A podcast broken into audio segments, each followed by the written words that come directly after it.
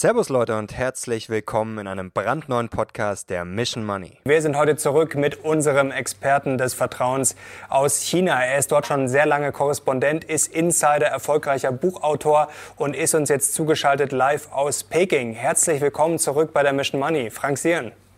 Hallo aus Peking.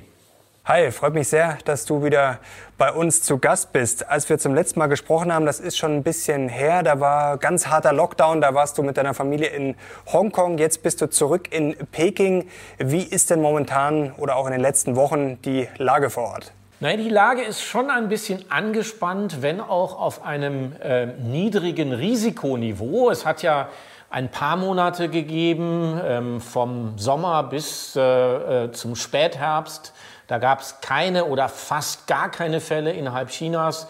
Und dann ging es wieder los. Einzelne Infektionsherde tauchten auf, wobei wir davon ähm, ähm in, in der Spitze 140, 150 Fällen pro Tag reden, in einem Land mit 1,4 Milliarden äh, Menschen. Zum Vergleich, in einem Bundesland wie Baden-Württemberg gab es jetzt bis vor kurzem 1500 Fälle auf ähm, 11 Millionen Leute. Also das ist ein ganz anderes Risikoniveau, aber die Regierung war dennoch sehr nervös. Die entsprechenden Städte, die hier in der Nähe von Peking liegen, etwa 200 Kilometer entfernt, die wurden sofort komplett abgeriegelt, die Leute dort getestet, zum Teil Städte mit 10, 11 Millionen Menschen, um, um sicherzustellen, dass sich äh, das Virus nicht ausbreitet.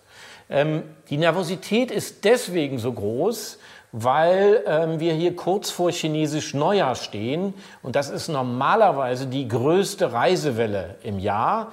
Ähm, normalerweise passieren in dieser Zeit etwa fünf Milliarden einzelne Reisen. Und äh, da ist die Regierung natürlich entsprechend nervös und hat die Sorge, dass äh, durch diese Reisewelle eventuell nicht erkannte Fälle dann äh, im ganzen Land verschleppt werden. Und deswegen gibt es inzwischen Prämien, wenn man zu Hause bleibt sowohl äh, von den Telekom-Firmen, da kriegt man äh, 20 Gigabyte extra, oder man kriegt von seiner Firma auch ähm, einen kleinen Bonus, wenn man nicht verreist, ähm, um äh, zu verhindern eben, dass das Risiko durch diese Reisetätigkeit noch größer wird. Man hat es jetzt inzwischen geschafft, die Fälle ähm, zu senken. Wir reden jetzt im Moment noch von etwa 30 Fällen pro Tag wobei davon über die Hälfte der Fälle importiert sind, also von Leuten, die eingereist sind und bei denen man dann in der Quarantäne festgestellt haben, dass sie Corona, äh, an Corona erkrankt sind. Ähm, das heißt, äh, ähm, ich gehe eigentlich davon aus, dass das Risiko einer richtig neuen großen Welle nicht äh, sehr hoch ist. Jetzt ist natürlich die große Frage, warum wir hier in Europa noch mitten im Lockdown stecken. Das fragen sich viele. Ähm, der Tenor ist, China und auch Asien haben das besser hinbekommen. Jetzt hast du es gerade schon erklärt. Liegt es jetzt nur daran, dass man einfach härter durchgegriffen hat? Was kann der Westen davon lernen? Und viele fragen sich natürlich hier, härteres Durchgreifen gut und schön, aber äh, ist dann die Demokratie vielleicht irgendwann in Gefahr? Wie siehst du das? Ja, das ist natürlich alles nicht so einfach zu übertragen von der einen Weltregion in die andere, weil da sind ähm, äh, viele Faktoren, die eine Rolle spielen. Zunächst einmal haben äh, die ähm, Asiaten oder die Nordostasiaten, muss man genauer sagen, natürlich schneller reagiert, weil sie so einen Fall schon mal hatten. Sie hatten schon mal SARS ein paar Jahre vorher. Insofern hat sie das nicht wie uns völlig unvorbereitet getroffen, sondern Sie wussten schon ungefähr, was auf sie zukommt. Es war zwar nicht so, dass man damit gerechnet hat, dass es so schlimm werden würde, aber trotzdem war das eine andere Voraussetzung. Aber das ist nur ein Faktor. Der andere Faktor ist, dass Staaten generell in Asien eine stärkere Durchgriffsmacht haben, dass man dem Staat stärker vertraut. Das gilt eben nicht nur für die Diktatur China, sondern das gilt auch für Demokratien ähm, wie Südkorea, wie Japan oder für die Insel Taiwan, wo eben andere politische Systeme vorherrschend sind, die eher ähm, unserer Demokratie äh, ähneln. Und trotzdem hat man es hingekriegt. Und dazu hat auch beigetragen, dass die Menschen eine andere, ich sage mal, kulturelle Vorstellung haben von dem Verhältnis zwischen Individuum und Gemeinschaft. Die sind hier in Asien eher dazu bereit, ähm, sich mal für einen bestimmten Zeitraum ähm, im Sinne der Gemeinschaft zurückzunehmen, um dann von den Erfolgen der Gemeinschaft zu profitieren. Bei uns neigt das eher zum Individuum äh, und bei uns heißt es dann eher, warum soll ich das machen, warum muss ich das tun? Und äh, wenn man sich dann das Freiheitssaldo anschaut, dann muss man aber schon sagen, dass die Einschränkungen der Freiheit auf die längere Zeit gesehen dann in, in Asien geringer waren, als sie jetzt im Westen sind. Also wahrscheinlich wäre es für den Westen, äh, für Europa auch sinnvoll gewesen, ähm, im Frühsommer ähm, äh, einen harten Lockdown zu machen, also wo alle wirklich zu Hause bleiben. Aber der ist eben schwierig oder schwieriger politisch durchzusetzen. Und äh, insofern ähm, ist das nicht so einfach zu vergleichen. Also man kann jetzt nicht sagen, ähm, wir haben das falsch gemacht und die richtig, sondern da kommen diese ganzen Umstände hinzu. Was aber jetzt leider passiert ist, und das ist äh, äh, etwas, was wir nicht unterschätzen sollen, ähm, die, die globale Macht hat sich natürlich durch diese Corona-Krise noch viel, viel stärker in Richtung Asien verschoben. Und das ist auch ein Thema, wenn es um die Frage geht, welchen Spielraum haben wir. 2020 äh, ähm, haben wir etwa einen Einbruch von 5 Prozent des Wirtschaftswachstums. Die Engländer haben sogar 10 Prozent, während eben die Chinesen ähm, um 2,3 äh, Prozent gewachsen sind. Das bedeutet natürlich, dass sie jetzt in diesem Jahr ganz andere Startchancen haben und wir im Grunde noch ähm, äh, viel abhängiger geworden sind, als wir das vorher waren. Und äh, ähm, es wird wahrscheinlich so sein, dass man, wenn man in 30, 40 Jahren auf diese Zeit zurückguckt, dann wird wahrscheinlich die Machtverschiebung ähm, äh, in Richtung Asien, ähm, die wird viel stärker im Bewusstsein sein als die Frage, ähm, wie man das Virus wann mit welchem Impfstoff äh, bekämpfen konnte. Also von außen auf den ersten Blick sehen die Zahlen ja gut aus. Also da ist China, Asien der klare Gewinner jetzt, wenn man von Gewinnern in so einer Pandemie überhaupt sprechen kann. Aber zumindest sieht das wirtschaftlich gut aus. Jetzt ist zum einen die Frage, spiegelt das auch die Realität vor Ort wider oder greift da der alte Vorwurf, dass die Zahlen da doch gerne mal frisiert werden? Und wie funktioniert das? Also warum ist die Wirtschaft so stark, so robust? Vor allem, wenn ein großer Teil der Welt ja, nicht so robust ist. Denn zum Beispiel China muss ja auch viel exportieren und Co. Also wie passt das alles zusammen? Also ich kann natürlich nicht sagen, ob es jetzt wirklich 2,3 Prozent sind oder nur 1,9. Ähm, das kann wahrscheinlich niemand. Aber wenn ich mir die Wirtschaft anschaue, ähm, dann erscheint mir das doch sehr plausibel. Es hat ja einen sehr kurzen, sehr tiefen Einbruch äh, gegeben. Dann hat die Wirtschaft doch ein bisschen gebraucht, um zur Normalität zurückzukehren. Das war dann irgendwann im Sommer. Und wenn man mal anschaut, ähm, dass dadurch etwa zwei Drittel des Wirtschaftswachstums eines normalen Jahres weggefallen sind und ein Drittel ist übrig geblieben, dann glaube ich, dass die Zahlen doch ähm, relativ realistisch sind. Ähm, ein zweites Thema ist, dass wir, ähm, wenn wir aus dem Westen auf China schauen, gefühlt äh, glauben, dass äh, China noch viel mehr exportiert in den Westen oder in die Welt, als es tatsächlich tut. Das sind nämlich nur noch 17 Prozent. Und das sinkt auch immer weiter zugunsten des Binnenkonsums. Das heißt, die Abhängigkeit ist gar nicht so groß. Und ein dritter Grund ist, dass äh, wir zwar das äh, ähm, Gefühl haben, die Wirtschaft in Amerika und in Europa steht still, aber das ist faktisch auch nicht der Fall. Die Leute können nur nicht raus einkaufen, sie bestellen aber sehr viel mehr online. Das heißt, wenn man sich mal die Zahlen des größten Online-Händlers in Europa anschaut, das ist die Otto-Gruppe, dann sind deren Verkäufe im vergangenen Jahr um äh, 23 Prozent, glaube ich, gewachsen. Und äh, das bedeutet also, dass die Menschen eben nicht in den Laden gegangen sind, sondern viel mehr online gekauft haben. Und das heißt aber wiederum auch, dass sie die Produkte gebraucht haben und diese Produkte wurden dann wiederum in Asien hergestellt und nach ähm, Europa oder nach Amerika verschifft.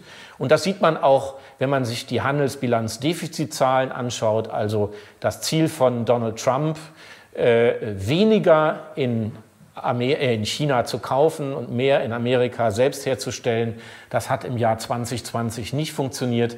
Das Handelsbilanzdefizit ist um sieben Prozent größer als im Jahr zuvor. Ähm, und in Europa ist das ähnlich, äh, nur da ist äh, das Defizit nicht ganz so stark gestiegen, da sind es nur etwa ähm, drei Prozent.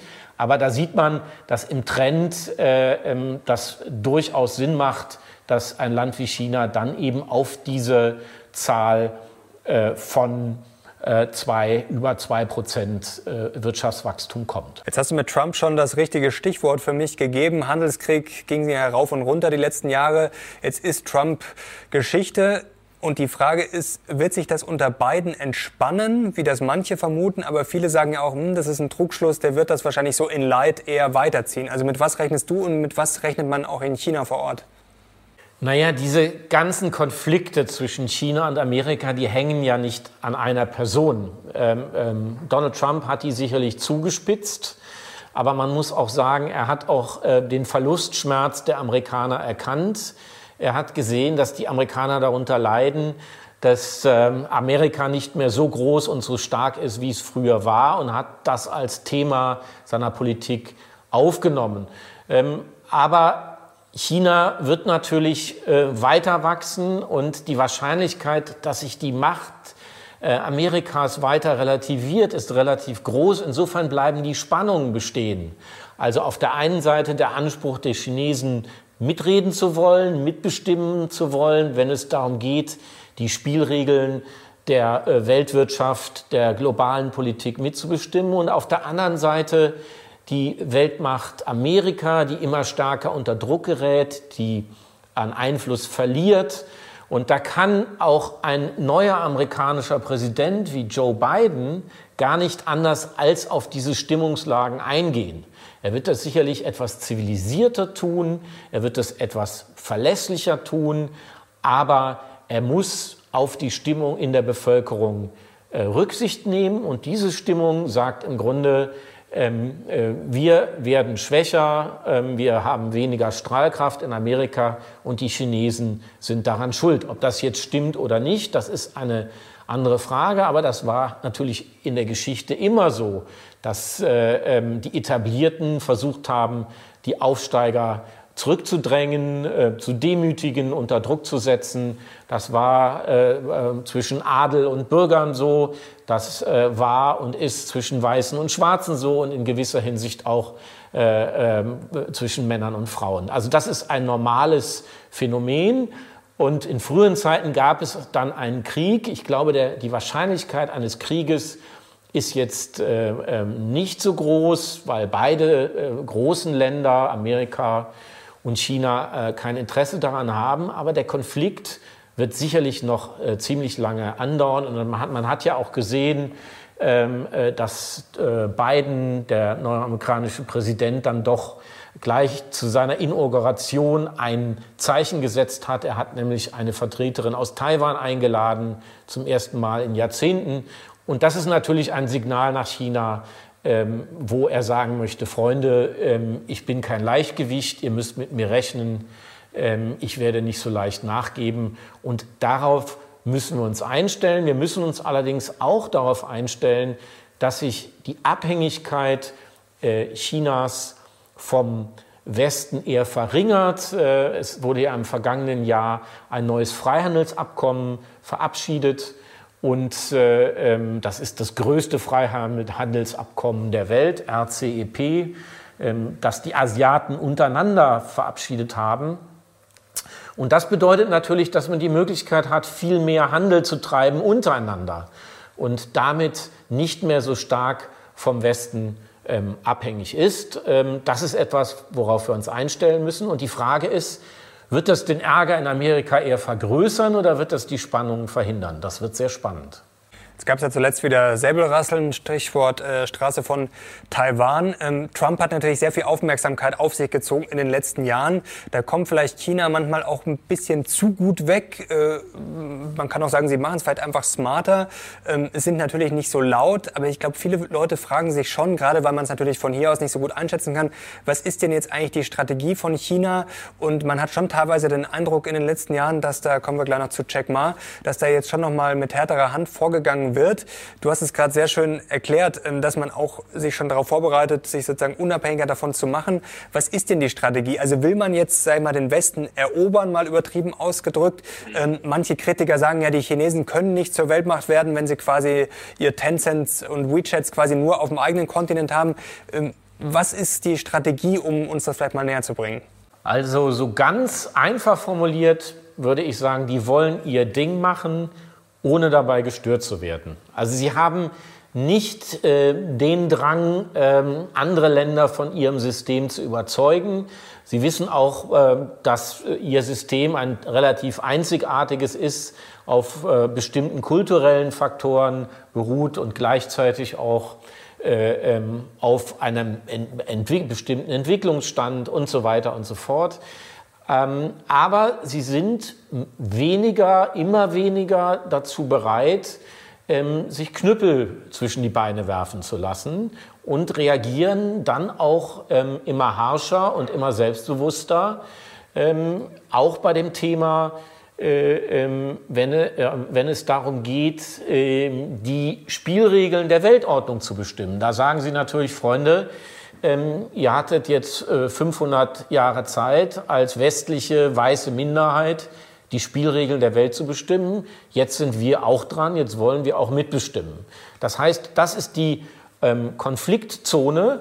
Ähm, militärisch gesehen würde ich sagen, äh, ähm, ist die Gefahr, ähm, dass sie jetzt andere Länder überfallen, relativ gering. Das habe ich ja schon angedeutet. Wo sie sehr kompromisslos sind, ist die Frage südchinesisches Meer. Da wollen Sie gerne diese Pufferzone haben. Ähm, da werden Sie sich relativ wenig bewegen. Aber da gibt es auf der anderen Seite äh, im Westen auch nicht genug Interesse, um diesen Konflikt militärisch auszufechten. Und das Gleiche gilt im, Grunde für Taiwan. Äh, ähm, die Amerikaner äh, wollen Taiwan benutzen, um zu sticheln. Ähm, die Chinesen, den Chinesen reicht der Status quo. Und äh, ähm, so werden wir weiter Gerangel haben, aber ich glaube nicht, dass dieser Konflikt eskalieren wird.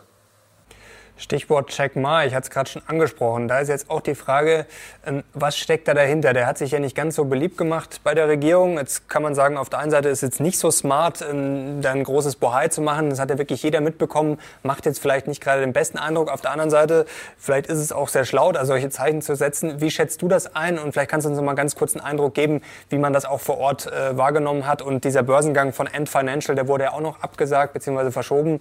Ähm, das ist ja auch noch was, was viele, glaube ich, schon ein bisschen beunruhigt hat.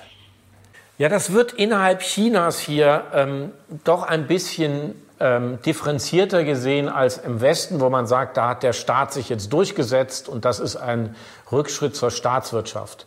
Ähm, also hier innerhalb Chinas unter der Wirtschaft ähm, sagt man einerseits, andererseits. Also einerseits gibt es eigentlich einen ziemlich äh, breiten Konsens darüber, ähm, dass das Geschäftsmodell ähm, Ant Financial, das Geschäftsmodell von Jack Ma, ein paar Spielregeln braucht, weil es im Grunde dazu geeignet ist, das chinesische Finanzsystem aus den Angeln zu heben. Also da ist es nicht so sehr die Kritik, die ähm, Jack Ma in, an, an dieser Veranstaltung, diese öffentliche Kritik, die er geübt hat, ähm, da gibt es eigentlich ähm, einen breiten Konsens, auch in der, in der Politik, dass man das Finanzsystem modernisieren muss, dass da viel im Argen ist.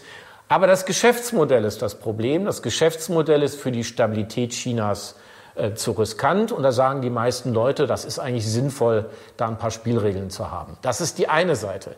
Die andere Seite ist natürlich die, der Zeitpunkt und die Willkür, mit der der Staat reagieren konnte. Eben drei Tage vor Börsengang den Börsengang abzusagen und dann zu sagen, jetzt wollen wir erstmal alles anhalten und uns ein paar Spielregeln ausdenken. Das hat natürlich der Wirtschaft hier gezeigt, ähm, wie sehr sie noch der Willkür des chinesischen Staates ausgesetzt ist. Und diese Willkür ähm, agiert nach einer ziemlich einfachen Spielregel, nämlich es ist eigentlich alles erlaubt, äh, sofern es nicht den Interessen Chinas schadet.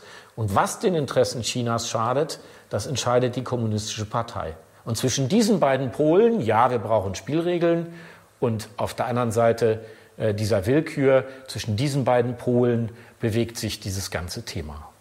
Ganz kurz, Frank, bevor wir zu den letzten Fragen kommen, vielleicht kannst du den Leuten noch ganz kurz erklären, wenn sie mehr Insider-Infos äh, wissen wollen, gerade wenn sie vielleicht vor Ort ein Startup haben oder investiert sind, wie auch immer, äh, wo man vielleicht da mehr über dich oder von dir noch finden kann. Ja, da gibt es ein sehr spannendes Start-up im Moment in Berlin äh, von einem Mediatek-Unternehmen und da bin ich Teil der Redaktion. Das heißt China Table. Und das ist ein tägliches digitales Professional Briefing zum Thema China. Das ist zum ersten Mal, dass es sowas gibt äh, und da wird man jeden Morgen um 6 Uhr von Spezialisten ähm, über die neuesten Entwicklungen des Tages informiert. Also wen das interessiert, wir können sicherlich da den Link unten einblenden und dann kann man sich da mal äh, ähm, anmelden und sich das anschauen. Also für alle, die sich mit China beschäftigen wollen, ist das ein spannendes Thema. Und ich glaube, dass es kein Zufall ist, dass das jetzt entsteht, weil man doch in Deutschland und im Westen insgesamt merkt, ähm, wie abhängig man inzwischen von China geworden ist und wie sehr äh, China auch unseren wirtschaftlichen Alltag bestimmt. Und gleichzeitig merken wir halt, dass wir noch relativ wenig über China wissen und noch sehr, sehr viel lernen müssen, ähm, um äh, mit diesem neuen Player in Zukunft klarzukommen.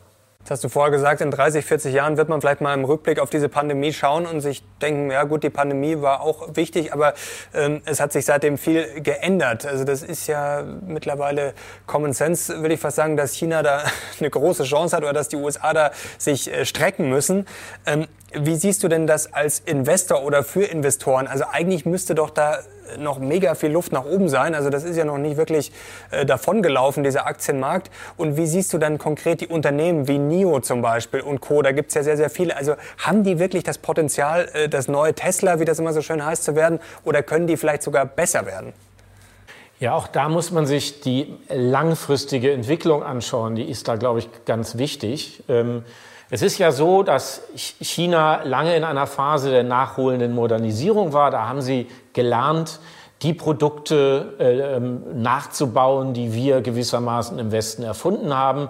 Das äh, ging vom Smartphone bis zum Auto, bis sogar zum Flugzeug. Und diese Phase ist jetzt in einer gewissen Hinsicht abgeschlossen, weil das können sie jetzt alles. Und jetzt beginnt eine Phase der Innovation, wo sie anfangen, eigene Produkte zu entwickeln. Und insofern sind die letzten 20 Jahre, obwohl sie uns schon sehr spannend und aufregend vorkommen, nicht annähernd so spannend und herausfordernd für uns wie die nächsten 20 Jahre, ähm, wo es nämlich äh, darum geht, mit neuen Innovationen der Chinesen ähm, zu, zu, zurechtzukommen. Früher war es ja so, wir haben die Technik geliefert, die Chinesen hatten den Markt und am Ende haben wir uns dann äh, geeinigt äh, in der Frage, wie viel kriegen wir vom Markt ab dafür, dass wir etwas von der Technologie abgeben. Ähm, und inzwischen ist es halt so, dass die Chinesen immer mehr eigene Technologie haben. Und äh, da kommt dann so ein Player wie Tesla ins Spiel, der immerhin jetzt schon eine äh, höhere Marktkapitalisierung hat als äh, ähm, Daimler und als VW, aber noch eine sehr viel geringere als Tesla. Aber man muss sagen, da ist noch sehr, sehr viel Luft nach oben. Die laufen sich gerade erst warm, die Chinesen.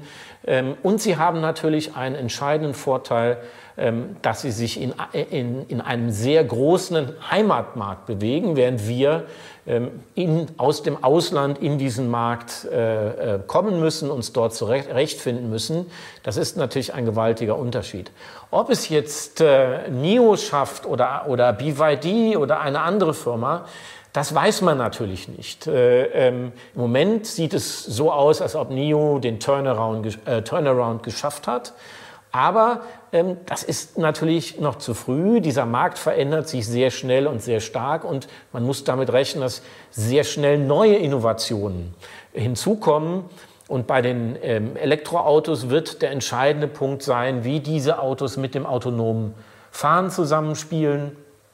Das ist, glaube ich, das große Thema der Zukunft hier. Ähm, da spielt dann das Elektroauto und die Batterie eine Rolle, aber eben nicht die entscheidende Rolle.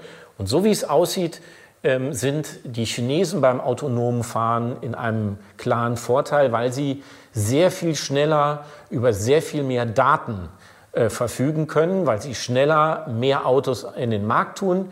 Es ist ja so, dass seit äh, etwa einer Woche in Südchina, in Shenzhen, schon die ersten autonomen äh, äh fahrenden Taxis äh, gewissermaßen in freier Wildbahn unterwegs sind. Also da sitzt keiner mehr hinten drin und passt auf. Da gibt es auch keine ähm, zentrale Fernsteuerung mehr, sondern die sind ganz alleine unterwegs und die kann man als normaler Bürger auch buchen und mit diesen Autos fahren. Und das wird sich natürlich, das wird exponentiell zunehmen. Und diese Autos lernen natürlich in, in der freien Wildbahn des Shenzhener Straßenverkehrs viel schneller und viel mehr, als sie das in den äh, abgesonderten Zonen in Amerika und Europa lernen können.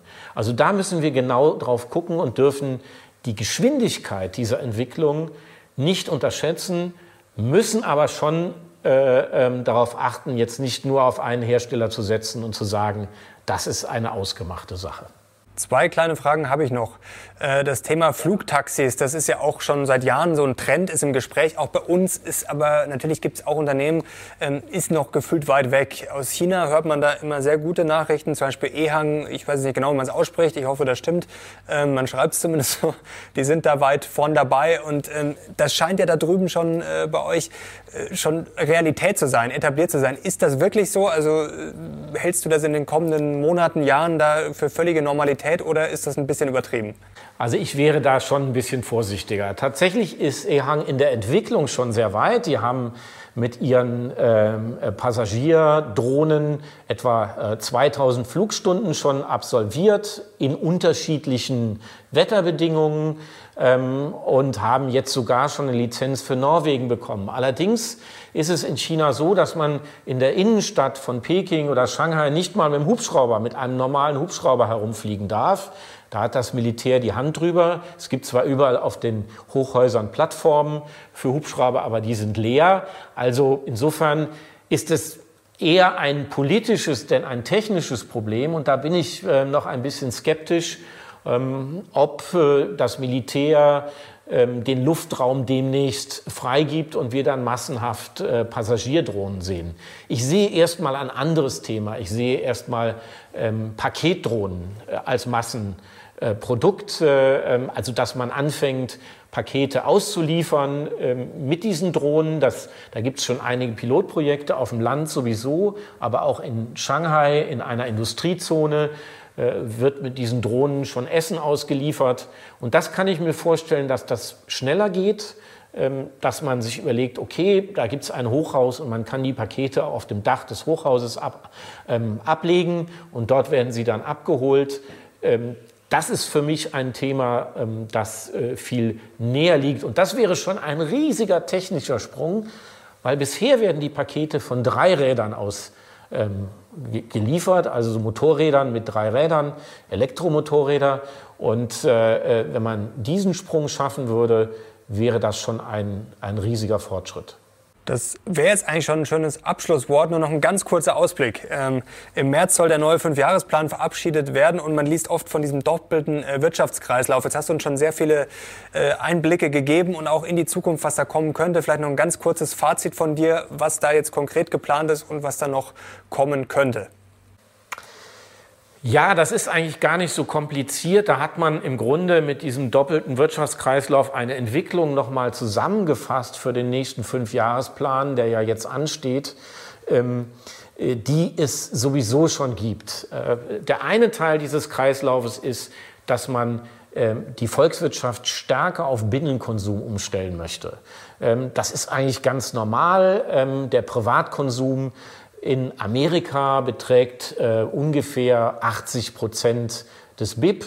Ähm, in China sind es ungefähr die Hälfte, also ist noch eine ganze Menge Luft. Und natürlich hat jede Regierung, jede Volkswirtschaft ein Interesse daran, so viel wie möglich der wirtschaftlichen Leistung im eigenen Land zu lassen, weil dann ist man nicht von anderen Ländern abhängig und kann das selber so gestalten, wie man das möchte. Der zweite Kreislauf, und der soll im Grunde mit dem ersten synchronisiert werden, ist, dass man weniger abhängig werden will von Exporten. Das hatte ich ja vorhin schon erwähnt. Und da ist eben die entscheidende Entwicklung, dass man sagt, man möchte weniger abhängig werden vom Westen, sondern ähm, das Exportgeschehen diversifizieren in Richtung Asien. Und das wird eine doch dramatische Entwicklung werden, die wir in den nächsten Jahren sehen wird, weil natürlich die asiatischen Nachbarländer sehr viel äh, ähm, schneller wachsen, als äh, das vielleicht sogar bisher der Fall ist und die eine ganze Menge Produkte ähm, abnehmen werden. Und insofern ist diese ganze Diskussion der Verkürzung der Produktionsketten, äh, die wir ähm, genau, äh, äh, die wir in den letzten Jahren hatten, eher eine ein bisschen eine Diskussion ähm, um heiße Luft, ähm, weil das äh, gar nicht so funktionieren wird. Wenn die Produktionsketten sich verlagern, dann werden sie sicherlich innerhalb von Asien sich diversifizieren. Das bedeutet, dass äh, China nicht mehr alles herstellt, sondern vielleicht sehr viel nach Asien auslagert, da, dafür andere Produkte ähm, importiert. Also die Vernetzung innerhalb Asiens größer wird. Und das hat aber dann schon eine entscheidende Folge, nämlich, dass die Asiaten insgesamt, aber vor allem die Chinesen auch ähm, vom Westen weniger abhängig werden. Und darauf müssen wir uns einstellen. Darauf müssen wir ähm, reagieren, wir müssen diese Herausforderung annehmen und uns viel mehr als früher mit der Frage beschäftigen, wo denn unsere Nische ist. Also wir im Westen, wir werden mehr und mehr so etwas ähm, wie ein, ähm, ein Zulieferer bei einem großen Autokonzern. Das heißt, wir spezialisieren uns auf bestimmte Nischen und beliefern einen größeren Konzern mit unseren Produkten, ähm, das bedeutet halt nicht unbedingt, dass wir viel weniger mächtig sind. Das bedeutet auch nicht unbedingt, dass wir viel weniger verdienen, dass unsere Wirtschaft jetzt einbrechen wird. Aber es bedeutet schon, dass wir uns viel mehr als früher mit der Frage beschäftigen müssen, wie diese Nischen aussehen, was wir noch wettbewerbsfähig produzieren können. Und darum wiederum, um, um das herauszufinden, müssen wir uns stärker mit China beschäftigen. Und das ist im Grunde, im Grunde unsere Hausaufgabe ähm, für die nächsten Jahre. Wenn wir diese Herausforderung allerdings nicht annehmen, dann werden wir ein Problem kriegen. Aber ich glaube, dass die Corona-Krise, und das ist wahrscheinlich das positive Ergebnis der Corona-Krise, dazu geführt haben, dass wir unsere Lektion jetzt besser gelernt haben und uns mehr mit dieser neuen Machtverschiebung in Richtung China beschäftigen. Frank, herzlichen Dank. Der war wie immer sehr spannend und liebe Grüße nach Peking. Sehr gerne. Viele Grüße nach München. Gerne, wir freuen uns. Und das packen wir euch natürlich nochmal unten in die Videobeschreibung. Und jetzt bin ich sehr gespannt auf eure Kommentare zu diesem Video. Ich hoffe, euch hat es gefallen und ihr gebt einen Daumen nach oben. Herzlichen Dank euch fürs Zuschauen. Bis zum nächsten Mal. Wir sind jetzt raus. Ciao.